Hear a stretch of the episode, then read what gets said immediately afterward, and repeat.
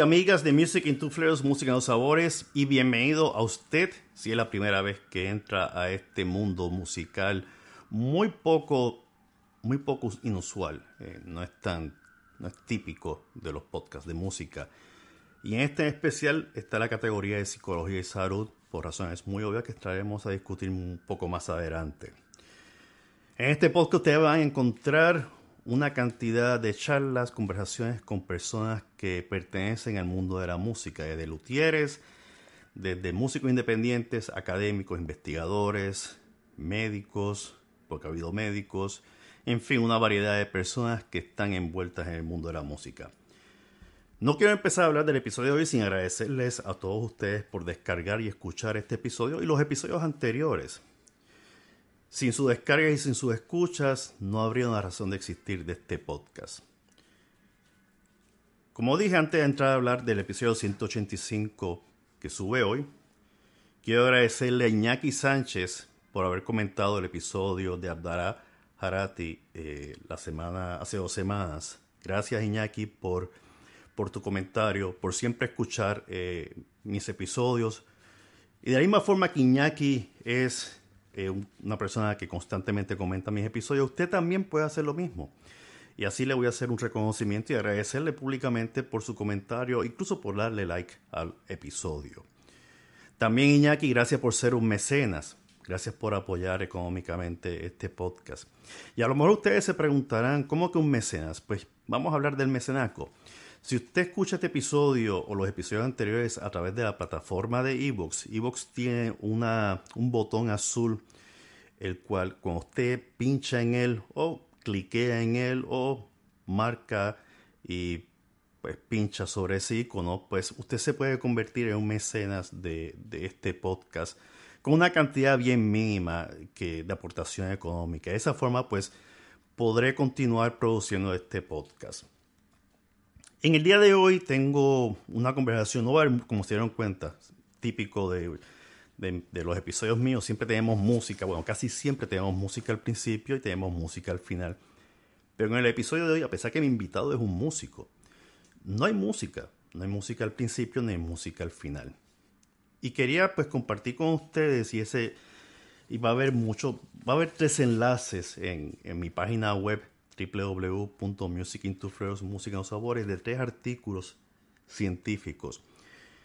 Eh, este que les voy a leer algunos extractos del mismo, que es sobre la música y el cerebro, no lo hablamos en el episodio con mi invitado, que es Rafael Román Caballero.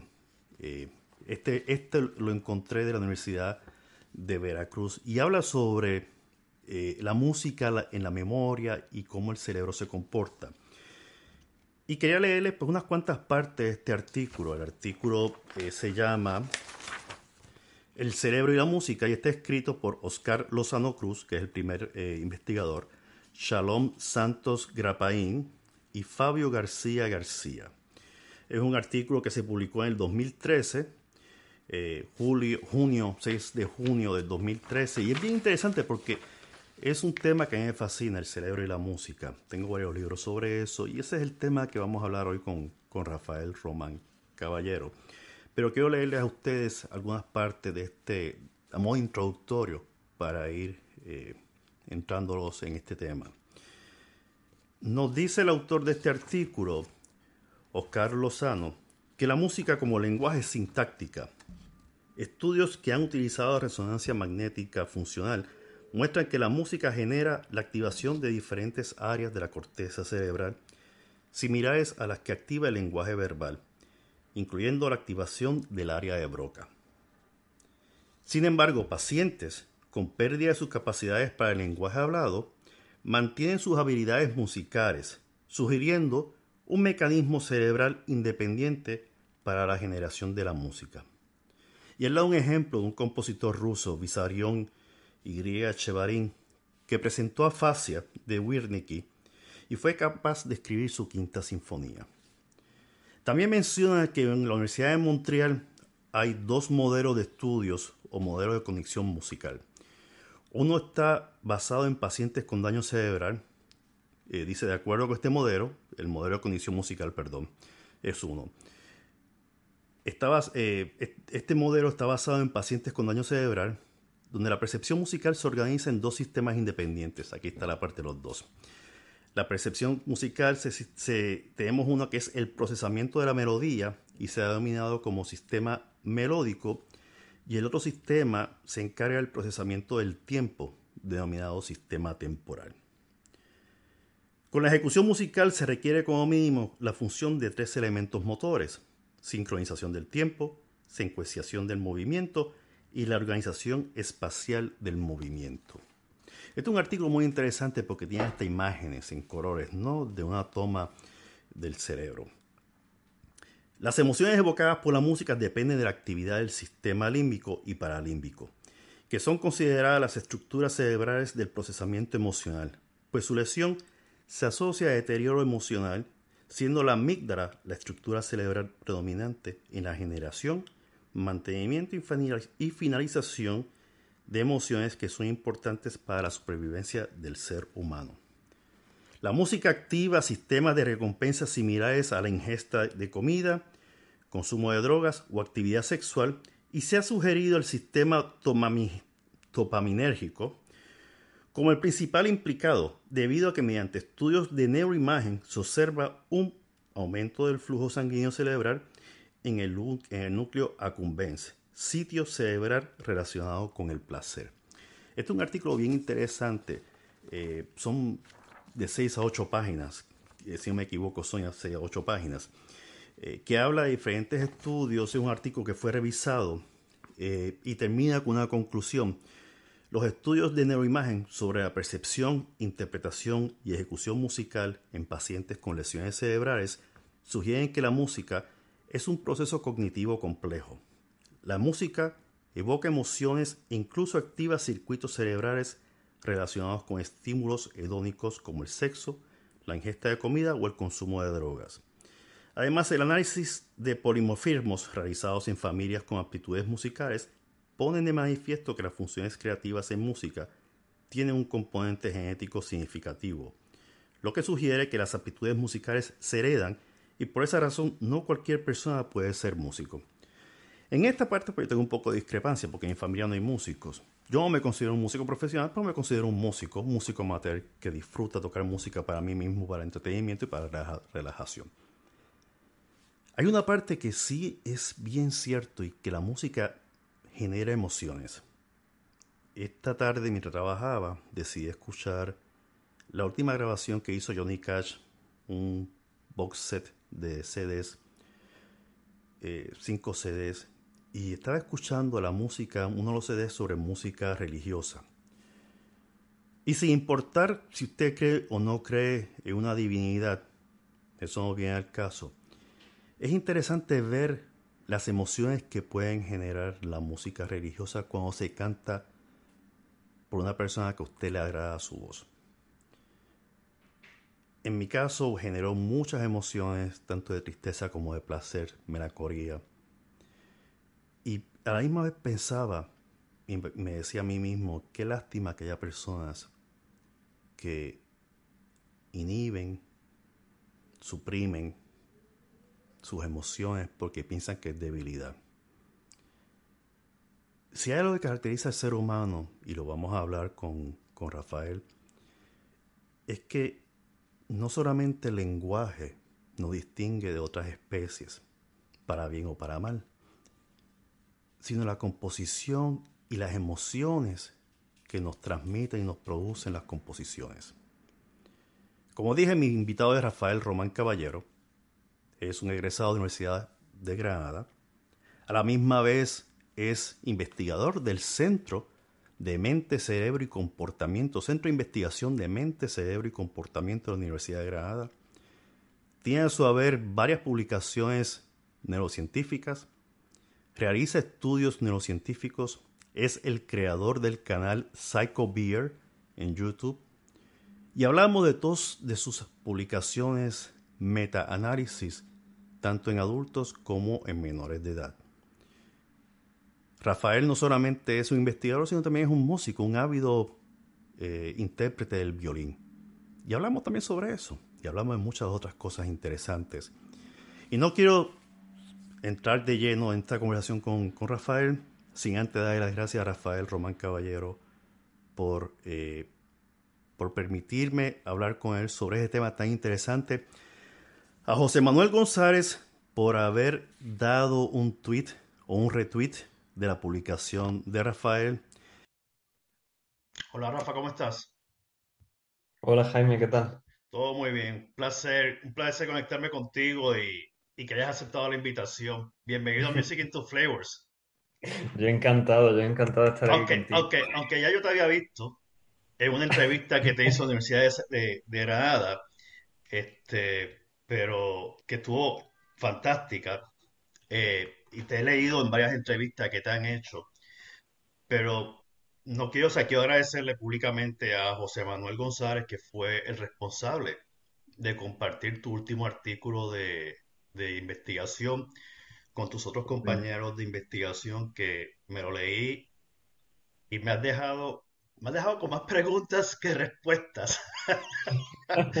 Eso es bueno, eso es bueno. O sea, me has dejado con más preguntas, con más, con más preguntas que respuestas en ese y en el, y en el artículo que escribiste en el 2018. Eh, así que, eh, pero antes que nada, te doy la bienvenida a mi podcast y te agradezco que hayas aceptado la invitación tan tarde. Son las 11 en España ahora. Así que este, sé que voy a tratar de, limitarlo a una hora, pero es que es un tema que tiene mucho, mucho, mucha tela para cortar. Mucha amiga, eh, mucha amiga, sí, sí. Y, y, es como tú dijiste en la entrevista de la Universidad de Granada, es un tema que te fascina. Pero antes de entrar en el tema de la música y el cerebro, que es un tema que a mí me está picando la curiosidad de hace muchos años. Tú tienes, un, tú tienes un bachiller de psicología de la Universidad de Granada y un magíster también de la Universidad de Granada en, eh, en neurociencia. Cognitiva, y sí. Y tuviste experiencia en centros externos, que es parte del magíster de la Universidad de Granada, eh, atendiendo casos de neuropsicología. es un tema que se ha puesto muy de boga últimamente, eh, tanto es así que hay un montón de facultades en Estados Unidos que tienen exclusividad de departamentos en esa área, ¿no? ¿Cuál fue tu experiencia? Además que eres músico, no olvidemos eso. Que, viene, que esa es la mejor parte. Eh, eh, la mejor parte fue cuando estaba leyendo parte de una, de una entrevista que te hicieron que el teclado del piano te traía este, esta especie de enigma y confusión, porque tú eres 10 años tocando violín, y ahora lo tocas como, dice, dice, tú que lo tocas como pasatiempo. Eso, no, eso no me lo creo, creo que lo tocas por pasión.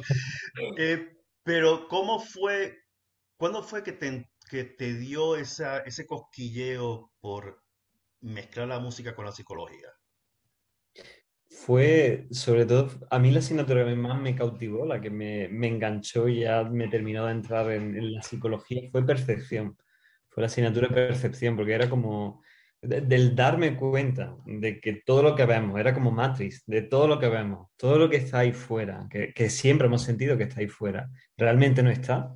Es simplemente lo que el cerebro crea y nos hace creer que estamos viendo. Es decir, los, los colores en la naturaleza no existen tal y como son. Es como nuestro cerebro percibe esas longitudes de onda o las profundidades. Realmente nuestra retina, que eso fue otro dato que a mí me encantó de la asignatura de percepción, nuestra retina es un folio, es 2D, no es 3D. Vemos en 3D porque nuestro cerebro genera esa tercera dimensión, pero lo que a la retina le llega, lo que al ojo le llega, es todo 2D. Y todo el 3D lo genera gracias a truquitos que tiene realmente el cerebro para, para poder generar esa tercera dimensión. A mí para eso fue como, wow, o sea, el cerebro genera todo lo que me conecta con la realidad, incluida la música. O sea, todo lo que hay ahí fuera lo hace el cerebro. Entonces, claro, eso fue para mí el punto de decir, la psicología es muy importante, pero no hay psicología sin cerebro. Hay, que, hay que conectarlo, hay que entenderlo. Y ya cuando estaba haciendo el, grado en, psicología, pues quise dedicarme un poco a entender mejor el cerebro y qué mejor forma de entender el cerebro que, que neuropsicología, ¿no? Que es donde, te encuentras gente que tiene casi todas las funciones, pero alguna de ellas dañada y la han perdido porque hay áreas del cerebro que precisamente han dejado de funcionar. Y ahí te das cuenta de cuánto tenemos cuando, cuando lo perdemos, cuando ese cerebro está ya ahí, está parado y ya, y ya no puede funcionar de la misma forma que, en personas que no han tenido ese daño, ese cáncer o ese accidente de tráfico. Entonces ese fue como para mí mi, mi inicio más, más, importante en entender la psicología, pero conectarla con el cerebro, no, no, dejarla, no dejarla fuera del sustrato biológico del que emana todo, todo lo que hacemos. ¿Cómo tú definirías el cerebro? ¿O cuál es la mejor descripción que tú puedes dar del cerebro? Yo creo que al final es como no hemos hecho especies tan complejas ya a nivel de, de organismo y a nivel de relación, que al final el cerebro es un órgano que, que, no, que tiene que, que, velar un poco por el control del medio interno y del medio externo y de coordinar respuestas y, y el hecho de que cada vez se haya hecho más complejo el, tanto nuestro organismo como nuestro medio y lo que queremos controlar del medio se ha hecho más complejo nuestro sistema nervioso. Al principio eran pequeñas agrupaciones de neuronas y al final esas neuronas han necesitado agruparse más y hacerse circuitos mucho más complejos, inhibitorios, excitatorios. Al final necesita gran complejidad para, abarcar tanto a nivel computacional. Has, tocado dos, has dicho dos términos que, que me llaman mucho la atención eh, y es uno que, como mencionas, Matrix, y, y, el otro, este circuito complejo, y es exactamente eso. Eh, para mí el cerebro es como un universo infinito, es como que siempre hay una, gran explosión en el cerebro y es a, través del aprendizaje. Y, y, es a través de los artículos tuyos que he estado leyendo eh, y de las entrevistas que reafirma más lo que yo sabía. En este aspecto voy a, levantar un, voy a hacer un caveat. Mi esposa es neuropsicóloga, así que ya, ya ella trabaja con, personal que sufren eh, problemas degenerativos neuronales y, este, derrames cerebrales, infartos cerebrales, ¿no? Y ella trabaja en la parte de psicoterapia y de rehabilitación a nivel psicológico, ¿no? Eh, y de que entré en el mundo de la música, que entré, bueno, entré hace muchos años en el mundo de la música, como, fácil, como una persona melómano empedernido. Después quise hacer unos pininos en la guitarra y lo abandoné a los 18, empecé a los 18 y lo abandoné a los 19 y lo volví a retomar a los 48 años. Así que llevo en ese andar desde los 48 años. Un tiempito, Que, que me ha fascinado el, modelo de aprendizaje y cómo, y tú muy bien lo dices en tu metaanálisis, tanto en el artículo del 2018 con adultos y con menores de edad, cuando habla de la plasticidad del cerebro y cómo el cerebro va, va creciendo, ¿no? Eh, y va, no creciendo, pero va generando nuevas conexiones. Eh, y eso es un dato que muchas personas eh, no, no entienden o no se enteran de que el cerebro es algo que está constantemente en evolución, de la misma forma que se puede degenerar. ¿Cómo tú lo explicarías en términos más sencillos al público para que lo pueda entender? Sería al final cuando tú tienes el, neuronas, cuerpos neuronales, ¿no? Y y, esos cuerpos neuronales al final necesitan tener una conexión con otros para poder producir esos potenciales de acciones y realmente funcionar el cerebro, necesita conectar. Y entonces cuando hay problemas porque han perdido la conexión, no porque la neurona eh, se haya dañado, sino porque la compañera a la que le comunica se ha perdido, al final esta otra neurona que sigue viva, e, esa sigue funcionando, ¿no? Sigue, sigue intentando buscar su reconexión. Eso sería un daño, ¿no? Por ejemplo, son súper famosos los estudios que hay con, con, personas que han tenido daños posteriores en, en, cualquier, tanto en órganos sensoriales como los ojos, en áreas que son visuales occipitales, donde otras áreas quieren, quieren reutilizarse, reutilizar toda esa parte que se ha perdido de visión. A lo mejor han tenido una pérdida a nivel de ojos, pero toda la parte cerebral de visión sigue funcionando.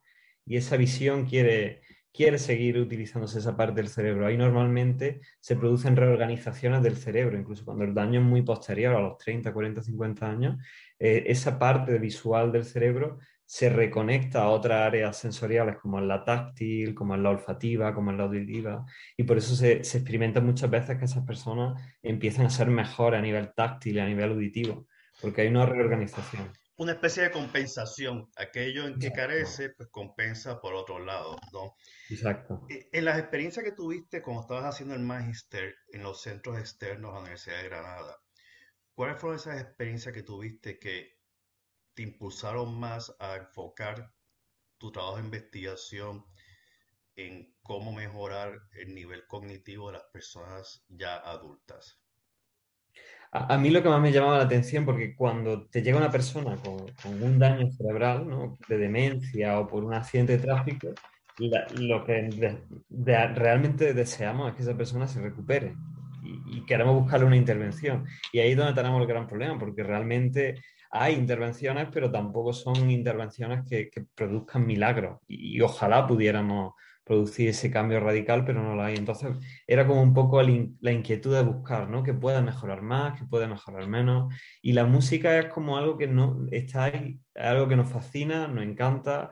Todas las personas escuchamos música todos los días, pero no está muy estudiada a nivel psicológico y neurocientífico está muy, muy, muy poco estudiada. Entonces dije, madre mía, o sea, me encanta, toco el violín y hago psicología y hago neurociencia y parece que puede haber un efecto que la literatura dice que algo hay, pero está muy poco estudiado. Y ahí fue un poco mi arranque. Dije, bueno, pues puede ser una buena opción de, estudiar y cómo cambia. Y a partir de ahí empezamos a estudiar tanto en personas con daño, pero ya empezamos a estudiarlo también en personas normales. Sé que en el centro específico para el cual trabajas dentro de la Universidad de, de Granada, que es el Centro de Mente, Cerebro y Comportamiento, Centro de Investigación, están estudiando de lleno el, el cerebro y, cómo la interacción de la música creando toda esta complejidad de, eh, adaptación, ya sea táctil, a través de, los, de, todas las partes sensoriales del cuerpo, eh, la lógica, la matemática, afina o, crea estas nuevas conexiones sinápticas para poder, eh, para poder enletecer cualquier proceso degenerativo a largo plazo del individuo. ¿Existen en España otros centros con ese enfoque y existen personas como tú que hacen la investigación a nivel científica y de publicaciones de, viendo la música como un efecto beneficioso para salud mental del individuo? Es cierto que en España existen varios centros de estas características donde le interesa un poco esa intersección entre el comportamiento, el cerebro y la mente, pero es verdad que dedicado a la música, como, te decía, es que no hay apenas investigadores tanto en España como casi en el mundo. Hay muy pocos centros en el mundo que estén dedicados a... hay algunos, hay algunos de ellos en, en, el mundo, hay en Canadá, en Helsinki, pero son centros como muy anecdóticos. La mayoría de ellos son investigadores sueltos que estamos repartidos por el mundo, que, nos conectamos y hablamos y tenemos nuestra literatura en común, pero es verdad que es una literatura como muy, muy dejada de, lo que es el centro de la psicología de neurociencia, lo, lo que es una pena, porque al final tiene mucho, mucho que ofrecernos a nivel de... sí, y, en tus artículos tú citas a muchas personas como Bugos, que es uno de ellos, de varios artículos que he escrito. Eh, Nosotros era eh, creo que era Torrel o Torrex, no me acuerdo bien el apellido, haces el metaanálisis de, o sea, artículos existen y con tu metaanálisis en el 2018 haces como una especie de filtro de sacar aquellos que son los más adecuados. Cuando estoy hablando del 2018, para los que se estén preguntando, es el artículo que, que Rafael escribió, que es eh, la, música, la práctica musical como efecto eh, en Heiser, es como que en Heiser es como eh, engrandecedor de las funciones cognitivas en, una, en, lo que uno va envejeciendo, ¿no? Y el metaanálisis que tú hiciste ahí, pues, como una especie de sacar aquella información de aquellos artículos que no, como, una, como purificar todo lo que hay en el universo de publicaciones y lo reduces a un, a un número bien ínfimo de, de artículos, ¿no? Eh, y me llamó mucho la atención, eh, y no sé si, si en este artículo como tal, que una de las cosas que me doy cuenta cuando hablamos de música, muchas veces la, información, en este caso creo que tenían músicos profesionales específicos, el estudio se centraba en ello, pero no sé si la población era unos músicos que su presentación o su formación musical era más bien dirigida a lo clásico o se incluía otros géneros? Por desgracia, la, mayoría de literatura que hay de música es básicamente música clásica, la mayoría. Son músicos de orquesta en su, en su mayoría. Hay algunos estudios anecdóticos con DJ, algunos estudios anecdóticos con guitarristas más jazz o, instrumentistas de batería, algo un poquito más, más, fuera de la clásica, pero normalmente casi todo lo que hay es como... En, psicología siempre se dice que hay un seco muy claro de que la mayoría de estudios de psicología están hechos con hombres blancos, de la mayoría entre 20 y 30 años. Me parece que, que, a los adultos solo llega hasta los 30 años, que no hay más para adelante. Sí, sí ahí tú vas, y, actually, tú haces, en ese aspecto el, estudio metaanalítico tuyo baja un año la, población que ellos utilizaron de 60 años. Tú lo reduces un año cuando es el proceso que comienzas a ver un proceso degenerativo como tal, ¿no? Eh, y es llamativo porque eso fue lo que yo pensé, estábamos teniendo una población de músicos clásicos porque leen partituras, son dirigidos por una orquesta, y es como una especie de, de, no quiero utilizar la palabra discrimen, pero como una especie de filtro, que estos son los sujetos perfectos para estudiar los beneficios de la música.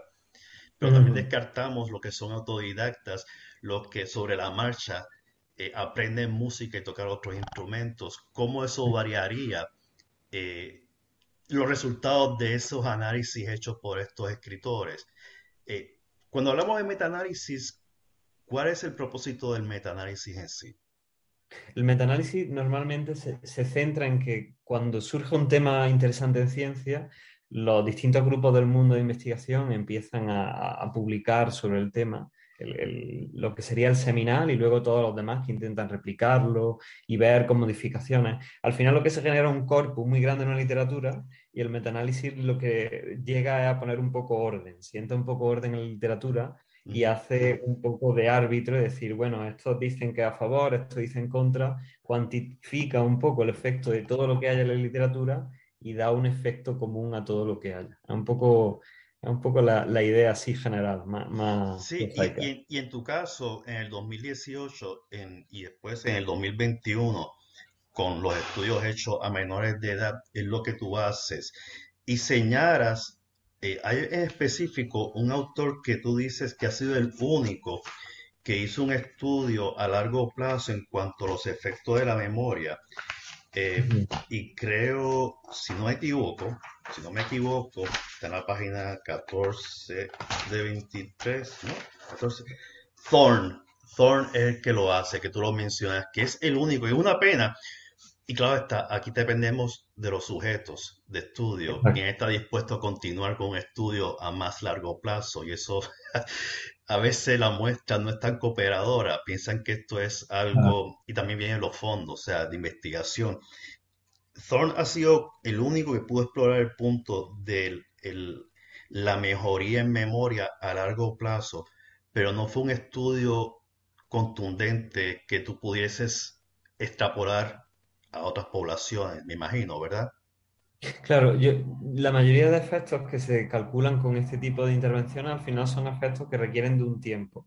Y es verdad que este tipo de estudios, si, si, creo, si no mal recuerdo, el de Thor empezaban sin ninguna formación, y lo que se hacía un grupo se le daba música y al otro, ¿no? Entonces, claro, ese, esas personas que empiezan ahora con música a los 60 en adelante, al final necesitarían una cantidad de años interesante, al menos de unos 2, 3, 4 años para empezar a ver cómo eso tiene efectos realmente importantes en la, memoria si realmente los tuvieran. Y claro, eso al final es muy difícil, muy difícil mantener cuatro años una persona eh, tocando el piano cuando nunca tocado el piano y cuando aprendió a los 70 o a los 60. Es muy, muy, muy difícil y también tienes que ver, también tiene que ver, me imagino, con la disponibilidad de la persona que esté dispuesto a someterse a un régimen de estudio a largo plazo, ¿no? Y, es una pena porque son estudios interesantísimos. Cuando estaba leyendo tu metaanálisis de esta población, me acordé mucho de Tony Bennett, porque tú hablas de los músicos como los pianistas, como los que tocan instrumentos, que conlleva una complejidad y y a un punto dado dices que muchos de los investigadores no consideraron a los cantantes de ópera o a los cantantes como que podían tener ese mismo de, de, eh, reserva cognitiva, eh, similar a la de estos músicos que interpretan instrumentos musicales, ¿no? Pero me llamó el caso, de, o sea, cuando estaba leyendo, me estaba acordando del caso de Tony Bennett, que no toca instrumento alguno.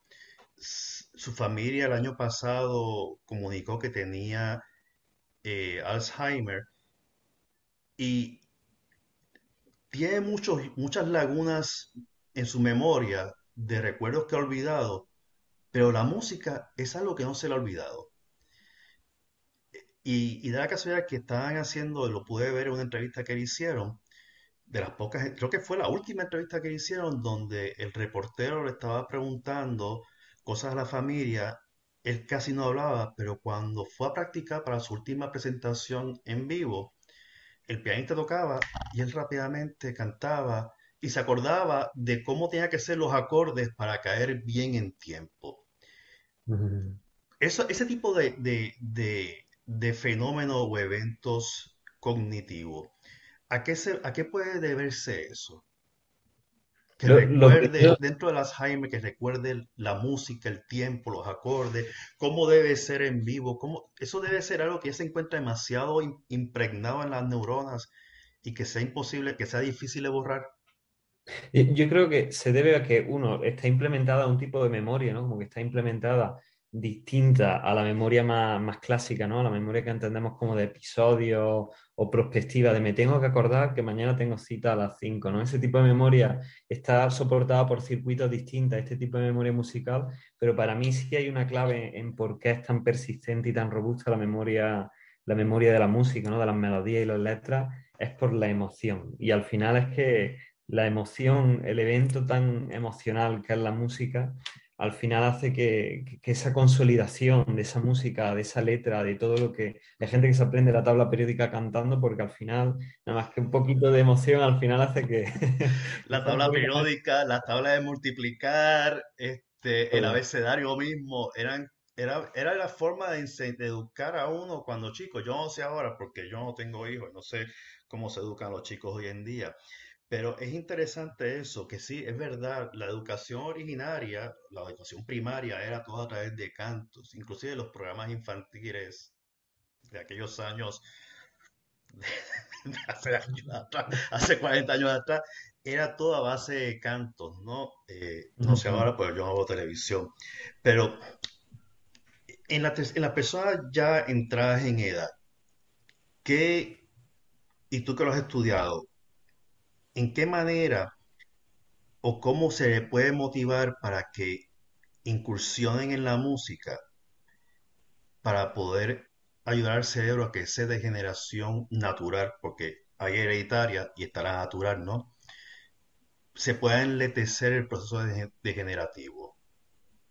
Para, mí, sobre todo, uno de los aspectos más importantes de la música, que es esa parte que hablábamos emocional, y al final, eh, yo creo que como emoción también hay una emoción negativa, ¿no? Al final, de la gente que nunca toca el piano y de repente lo ponen delante del piano a los 70 años y es como, uff. Claro, es algo que intimida y sobre todo intimida el verse delante de algo y verse fracasando, ¿no? Verse que no lo va a poder hacer bien. Eso afecta la autoestima de la persona. Hay que, yo creo que ahí una de las claves es generar, crear un, contexto de aprendizaje del piano, pero que sea, o del piano cualquier instrumento, pero que sea como más de broma, ¿no? O que sea mucho más natural, donde no pasa nada porque te equivoques, no pasa nada porque parece que estás aprendiendo a andar pues lo mismo que aprende a andar en un momento, pues aquí empieza, empieza a, tocar. Entonces hay como que generar ese ambiente de no pasa nada, los errores no, penalizan, no hay nada de malo. Y para eso yo creo que es muy bueno los ambientes grupales. Los ambientes grupales donde mucha gente que no sabe y ve los errores del otro y están todos tan torpes al principio porque ninguno de ellos sabe tocar el piano o cualquier instrumento, es para mí una de las claves más importantes. Y sobre todo yo creo que otra de las claves de esto es, ese incentivo de la vida activa, al fin y al cabo, de que esa gente, si una persona que, está en una dinámica activa, ¿no? de que está aprendiendo muchas cosas o está haciendo, nunca ha parado, al final es más normal que la gente se atreva a hacer otro tipo de cosas un poco más, de, un paso adelante, ¿no? Si están con muchas actividades, de repente puede ser que te veas más, lanzado. Entonces yo creo que al final es algo que, correlaciona mucho. Gente que al final, no, es de extrañar que los músicos luego sean también los que hacen más actividades deportivas o van de senderismo o hacen cualquier, porque al final es eso, una vez que entra la dinámica de no parar, de estar activo, al final es más normal que, y sobre todo cuando lo haces en grupo, es más normal que te enganches y empieces a hacer otro tipo de actividades. Sí, algo de disciplina. Y, a veces es difícil esa, esa disciplina, ¿no? Eh, y, a modo de ejemplo, a mí me fascina tocar la guitarra y, cuando tengo la oportunidad, tengo dos, dos y, no son, o sea, son dos situaciones en que me encuentro. El trabajo, que, que, te ocupa demasiado tiempo, el trabajo regular, y cuando agarro la guitarra para tocarla, ya son las 22 horas. Y al vivir en un condominio, digo, no es una trompeta, ¿verdad? Pero estoy loco por aprender a tocar trompeta. Ya mi esposa me dijo que ni lo sueñe, porque estaría haciendo ruido, porque yo soy de las personas que no importa si toco mal, no me importa. Es, es, es divertirme, lo veo como una diversión. Y es un proceso de aprender una pieza y tocarla, y aunque me salga mal, la vuelvo a tocar y trato de poner el, el metrónomo a, que funcione y a que me lleve el paso, y tratar de mantener esa disciplina. Y por eso fue cuando, cuando leí tu artículo, me sentí identificado con ambos. Uno, porque donde yo estudiaba cuando chico, la música no era una, materia, no era materia. Lo más, la única materia dirigida algo sensorial era el arte.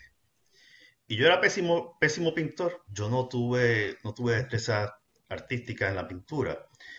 Eh, y me interesaba más la música, pero en mi cole no había música. Y entonces mis padres no podían pagar por clase de música. Y aquí entramos entonces al artículo del 2021 tuyo.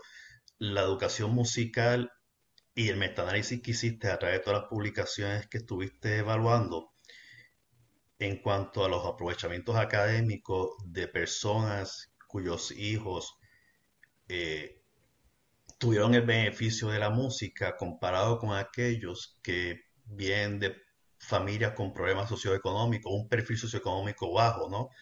Que no tienen los medios para poder pagar eso y los resultados que eso produjo. Cuando te, te entraste en el campo de hacer el metaanálisis con menores de edad, ¿Qué resultados tú obtuviste de ellos y cómo lo comparaste con los resultados? A pesar que son dos poblaciones de edad muy distintas, ¿cómo los comparaste con el que hiciste en el 2018? ¿Viste alguna similitud en ambos? ¿Viste diferencias? ¿Viste? Porque hablas mucho del sesgo de publicación, que me llamó mucho la atención eh, el, el, término, ¿no? Sesgo de publicación, que me gustaría que abundara sobre eso. Pero yendo a la primera pregunta, ¿cuáles fueron los resultados similares en ambos, en ambos metaanálisis? ¿Y dónde tuviste las diferencias del uno y el otro y dónde se puede mejorar? Para mí lo que fue como el denominador común a ambos es lo sorprendente que fue la mejora en, todos los, en todas las funciones cognitivas. Esperábamos como a lo mejor algo más selectivo, que fuera de memoria, pero no de atención o de muchas otras.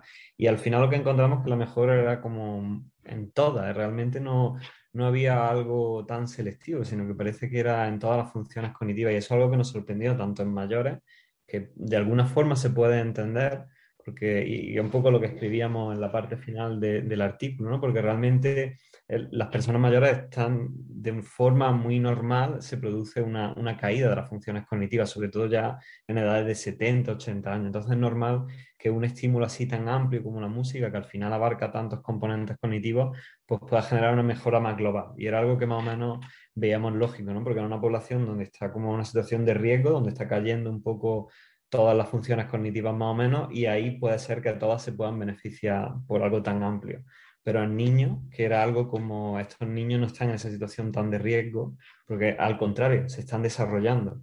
Y lo que encontramos es que la mejora es también global, o sea que parece, parece que la estimulación que produce a nivel cognitivo la música es muy global, no se, no se restringe a un área de memoria, que a lo mejor en el envejecimiento es lo que más nos preocupa, la memoria, pero al final es la memoria y todo, eh, es, es muy amplio. Para mí eso es el denominador común. Y la distinción más clara es que en la, literatura con mayores, o sea, si la música es una literatura científica que está como muy, muy dejada, no tiene mucha, mucha tradición dentro de lo que es psicología y neurociencia, que han pegado un boom en, la última, en las últimas décadas. Se publican cientos y cientos de artículos al día. La música está muy pequeñita, pues la investigación con, con mayores y música es todavía más pequeñita. Con niños es una publicación, es una literatura bastante más amplia y eso nos permitió ver eh, a nivel analítico con muchos más detalles, por el hecho de tener muchos más niños, muchos más estudios y de características más variadas los estudios que estaban dentro. Entonces ahí pudimos ver cosas más interesantes. Para mí una de las más interesantes que pudimos ver era lo que comentaba, de que realmente la música tiene un efecto, pero sobre todo que ese efecto aumenta mucho en las personas las cuales vienen de una situación desfavorecida, vamos a decir en general, ¿no? Una, una situación de por X o por Y la persona tenía un desarrollo cognitivo más bajo que normalmente se suele correlacionar con otros componentes como venir de un ambiente socioeconómico de privado. Pero aun, cuando no se da esa condición y es el otro el factor que la persona llega a la música con un, con un nivel cognitivo de desarrollo menor, la música mejora mucho más que, que, una persona donde ha estado muy estimulada y tiene un desarrollo cognitivo bastante, bastante medio, bastante elevado. Aquí en Estados Unidos se ha creado, y cuando empecé a hacer el podcast, uno de los primeros episodios que hice fue con una investigadora eh, en Chicago, que en conjunto con otro grupo de investigadores en Los Ángeles habían creado esta entidad en la cual eh, y tú lo dices en entrevista, en una entrevista que te han hecho, cuando tú comparas los estudiantes que tienen los medios económicos para adquirir un instrumento con aquellos que no lo tienen, te das, eh, eh, te das cuenta que aquellos individuos que viven en una, en una situación socioeconómica deprimida, pues no tienen los medios económicos para adquirir los instrumentos que son costosos, como un cello, una trompeta, un clarinete. Eh, la guitarra, pues eso es distinto porque se puede adquirir de segundas manos, pero hay instrumentos claves que el costo son muy elevados.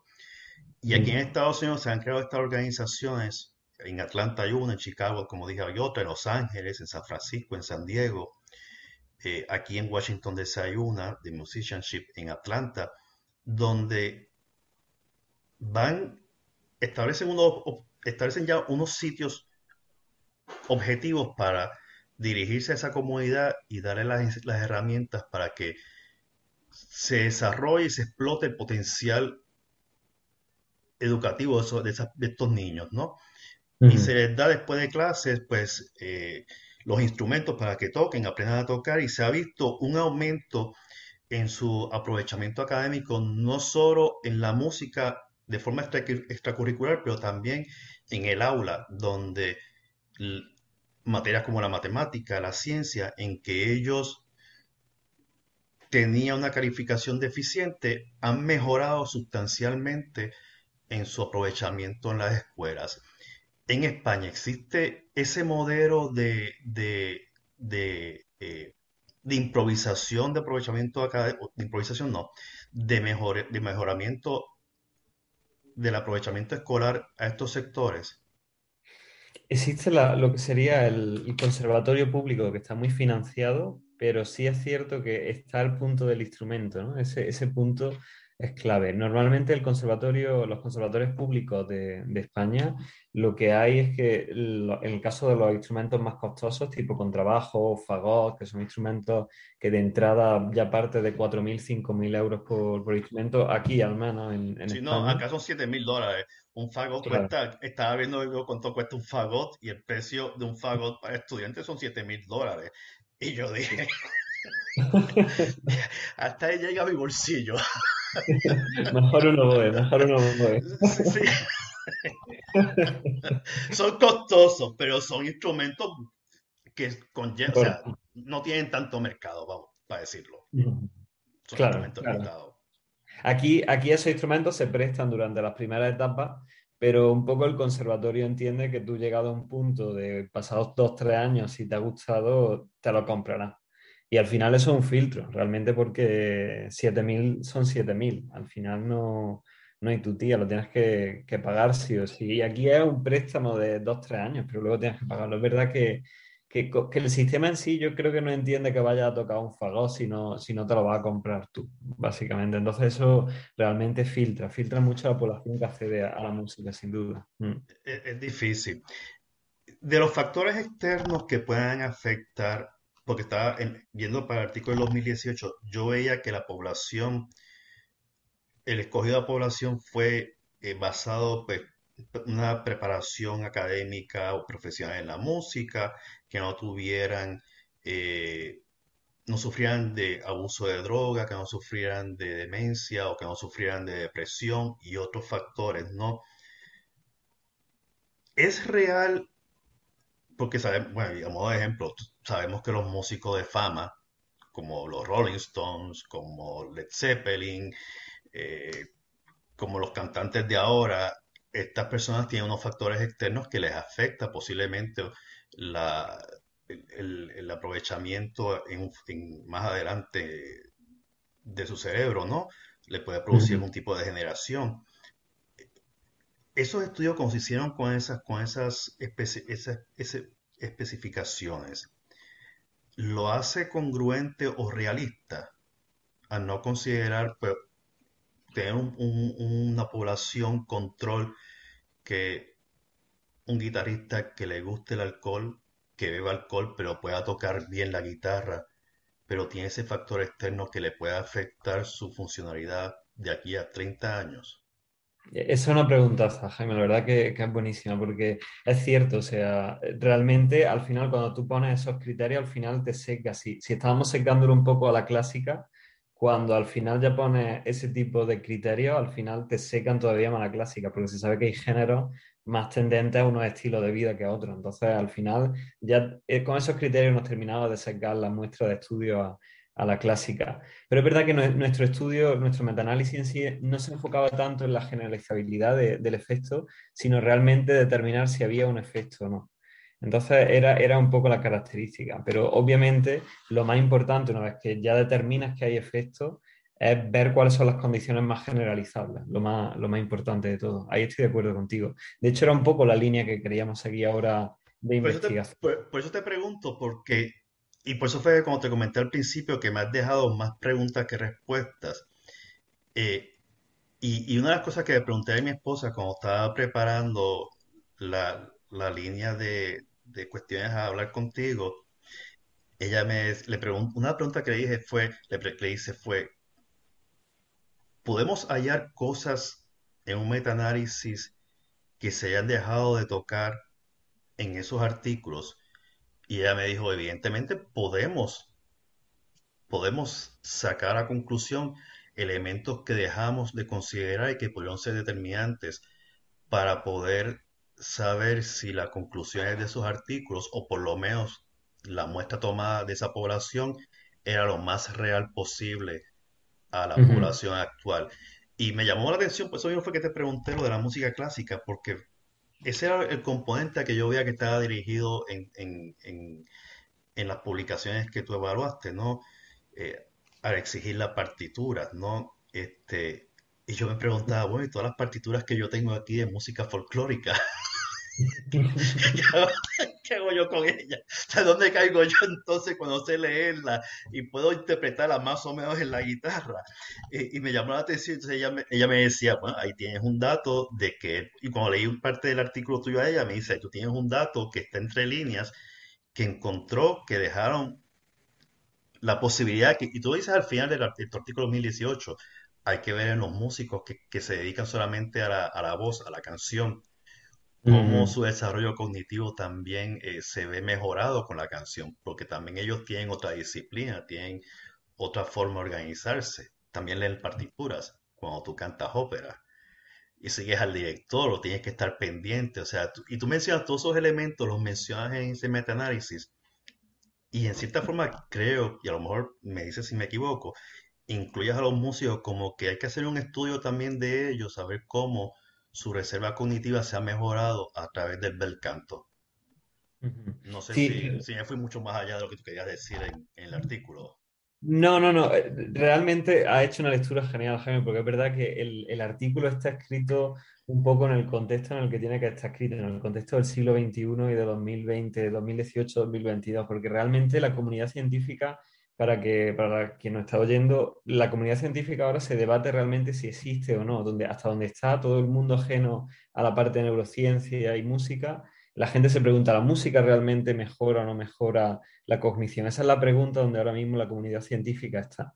Entonces, ahí es cierto que te tienes que ir realmente a donde más abundancia de datos haya para poder sacar algo en claro y puro, ¿no? Y, esa es un poco la respuesta que tratamos de dar con los metaanálisis, pero sin duda, y eso, y eso para mí no me, no me cabe ningún tipo de duda, que si hay para clásica, hay para muchos otros géneros y para muchas otras formas de tocar. Simplemente eh, este coto que hicimos en ambos metaanálisis es simplemente por, por la audiencia y por la respuesta de la pregunta que tiene este siglo ahora mismo, que es si la música mejora o no mejora la cognición.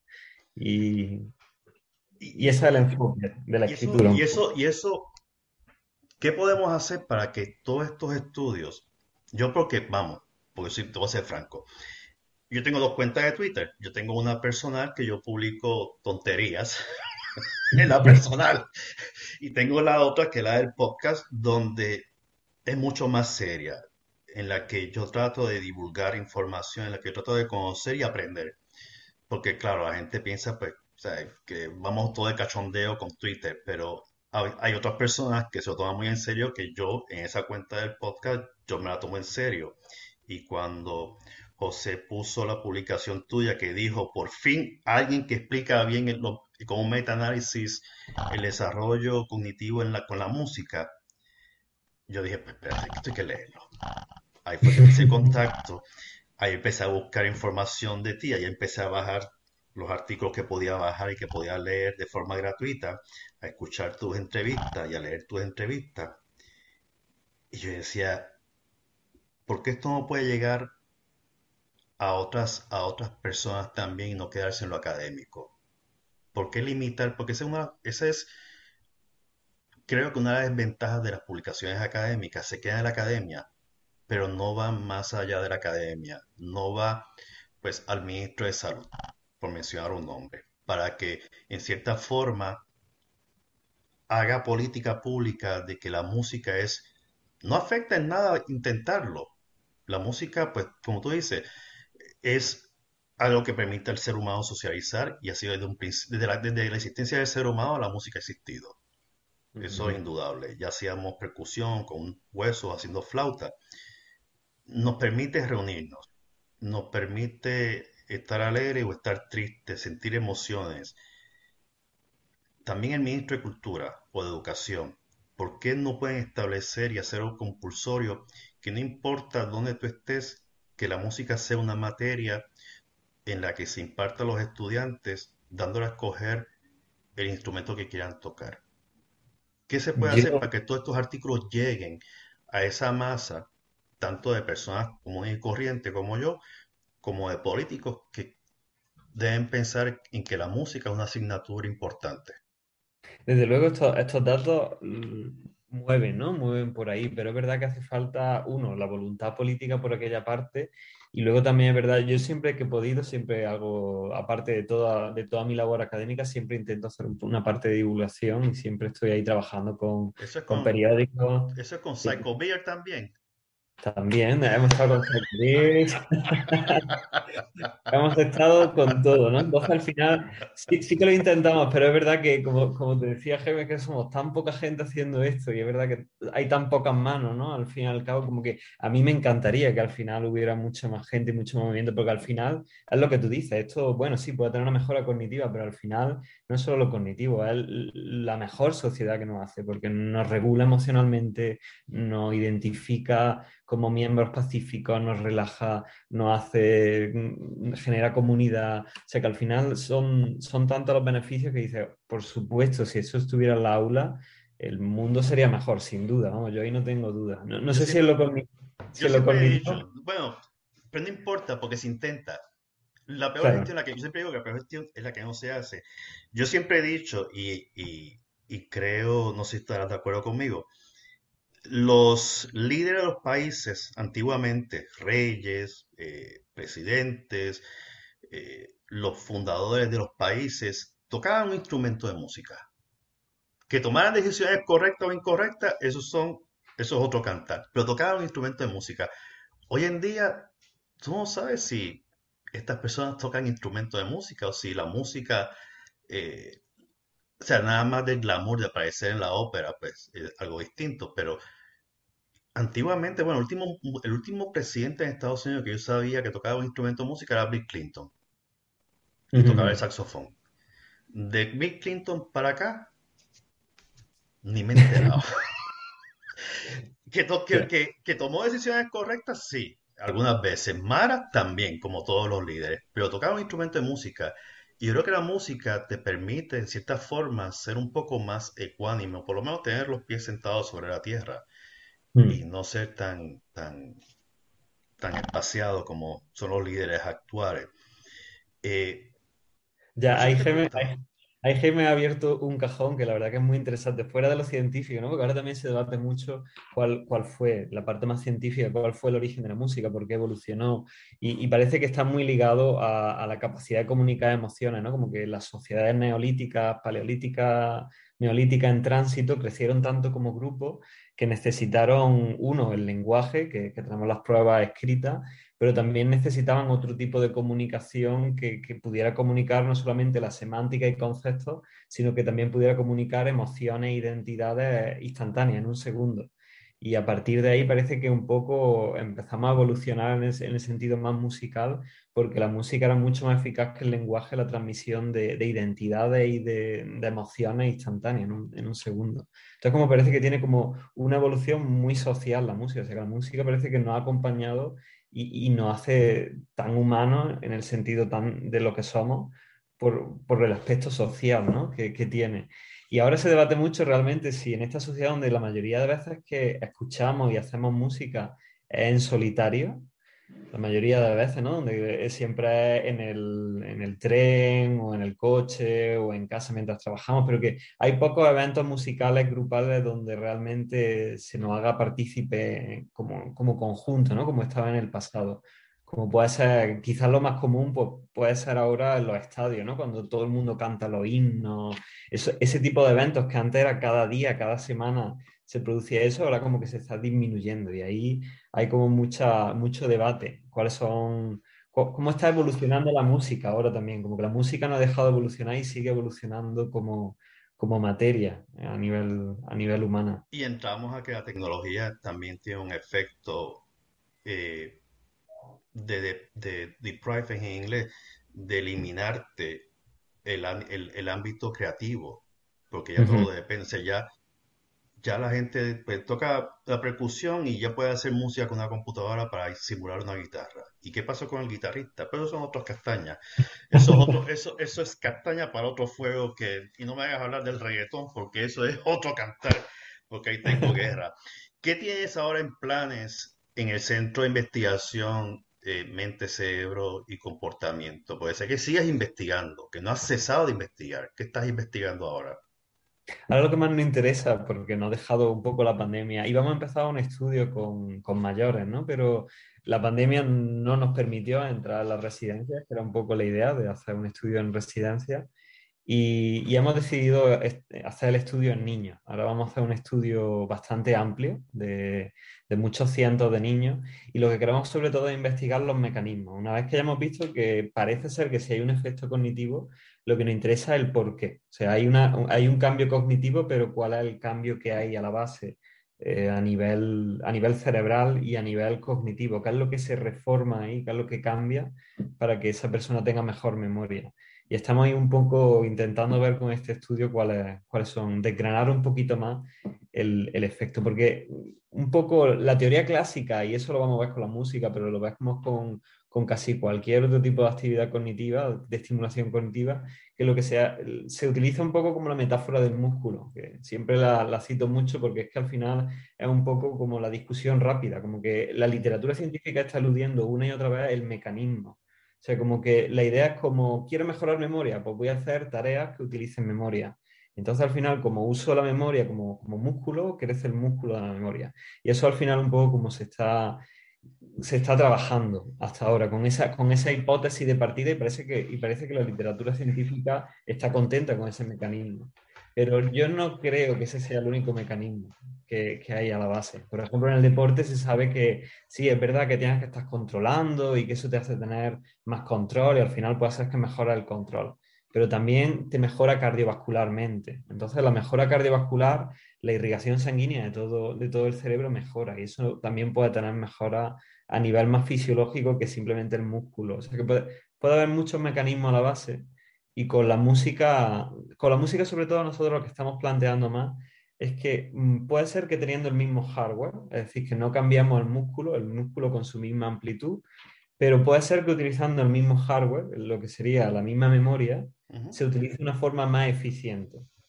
Utilice el cerebro de esa persona música que está aprendiendo a tocar, utilice estrategias distintas para con el misma, la misma capacidad de memoria puede almacenar más datos. Siendo el mismo un giga, puede almacenar más datos porque lo empaqueta y construye todo lo que, lo que almacena. Lo van condensando como las computadoras cuando decimos vamos a optimizar el disco duro para que haya más espacio. Exacto, exacto. Esa es un poco la idea. Eh, la idea es que teniendo el mismo cerebro, desarrollan estrategias que les permiten ser más eficientes a nivel de... Genial. y más productivo, claro, está al final.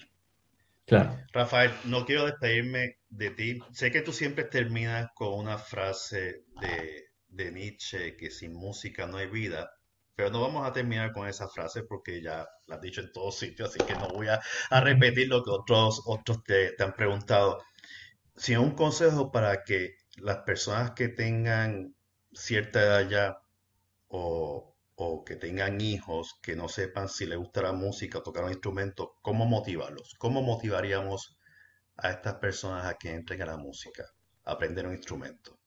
Yo siempre buscando el placer, el placer que da la música y todas las oportunidades que da, que da de conocer personas de generar eventos que son únicos, porque al final un evento sin música nadie lo quiere, ¿no? Entonces el disfrute y el placer, no hay mejor motivación que vivir con ese placer que lo produce. Nunca vamos a ser un Prince, los Prince de la vida surgen una vez, igual que Jimi Hendrix, pero quería, quería hacer, primero agradecer tu tiempo, pero también quería reconocer a, los autores contigo de tus artículos del 2018 y 2021 que colaboraron contigo. Tú eras el principal autor de los mismos, pero quería reconocer a Miguel Vadillo, a Laura Trainor y a uno que salió en el 2021 también, Juan Lupiáñez. no, Juan, Juan Lupiáñez, que fue que apareció en los dos artículos. Eh, del, este del 2021 y el 2018, pues a Marisa Arnedo y Mónica Triviño por la excelente labor que tanto tú y ellos hicieron en, escribir estos dos fabulosos artículos que nuevamente yo los voy a poner, voy a poner los enlaces en mi página web para que el que le interese que lo lea, con tu permiso, claro está. Eh, eh, te, he comprometido en público, pero creo, creo, creo, creo, yo soy un, soy bien creyente que la academia tiene que salir de los recintos de cuatro paredes en que se encuentra y, y, en cierta forma hacer acercamiento al pueblo.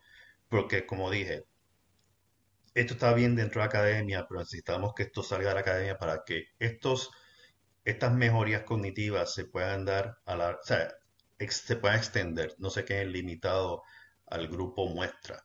Eh, de que estos actores eh, realizaron, ¿no? Y los hallazgos que ellos realizaron con estos grupos muestras que hicieron. Y que pongamos, que es lo que buscamos siempre, mejorar nuestro desarrollo cognitivo y mejorar nuestra salud, que ese es el fin final de todos estos artículos, la mejoría de la salud del individuo, porque un, mundo con buena salud, pues, podemos más sobrevivir y dar más años de lucha y de y de más música, que es lo más importante, la música. Que la música es el digamos, pero te quiero agradecer por tu tiempo, que ya son casi las 12 en España, no quiero ocupar más de tu tiempo, que tú tienes cosas más interesantes que hacer mañana que lo que hace un abogado acá en Estados Unidos laboralmente. Así que en verdad que fue un placer platicar contigo. Quiero que sepas que estás invitado cuantas veces sea necesario. Cuando quieras publicar y hablar sobre algo que has publicado, tienes mi contacto, solamente me tienes que decir cuándo y lo hacemos. esta es tu plataforma, esta es tu casa y cuando tú quieras hablar de música e investigación con tu gente, con tu equipo de trabajo en el centro, no tienes que pedir permiso. Nada, Jaime, muchas gracias a ti, la verdad. Que, podamos hacer esta divulgación aquí es un placer enorme. Bueno, amigos de Music and Flavors, Música en los Sabores, espero que hayan disfrutado este episodio de la misma forma en que yo lo disfruté. Este episodio está grabado en vídeo, por eso es que el sonido de la voz está un poco, de mi parte, es un poco, no es el mejor, ¿no? Estaba apartado del micrófono de la, de la portátil, eh, del ordenador portátil. Pero estoy trabajando para poderlo conectar al, a la consola mía de, de, grabación porque a pesar que tengo la forma de hacerlo, no lo está haciendo. Así que pido muchas disculpas a ustedes por la calidad del sonido. Si escuchan otros episodios se darán cuenta que cuando no lo hago en vídeo, pues sale mucho mejor la calidad porque es a través de la consola. Así que pido mil disculpas a ustedes. Quiero agradecerles nuevamente por haber escuchado si usted no puede unirse al grupo de mecenas de este podcast a través de la plataforma de Evox, una buena forma que usted me puede ayudar a que esto se siga propagando es compartiendo en las redes sociales y tagueándome. Y de esa forma, pues yo le voy a hacer lo que dice en inglés un shout out. Eh, me pueden conseguir en las diferentes redes sociales, en Twitter como M2F, M2S. Es M2F, M2S. Mi página de internet se me trabó la lengua ahí, www.musicin2flavors o music in 2 flavor.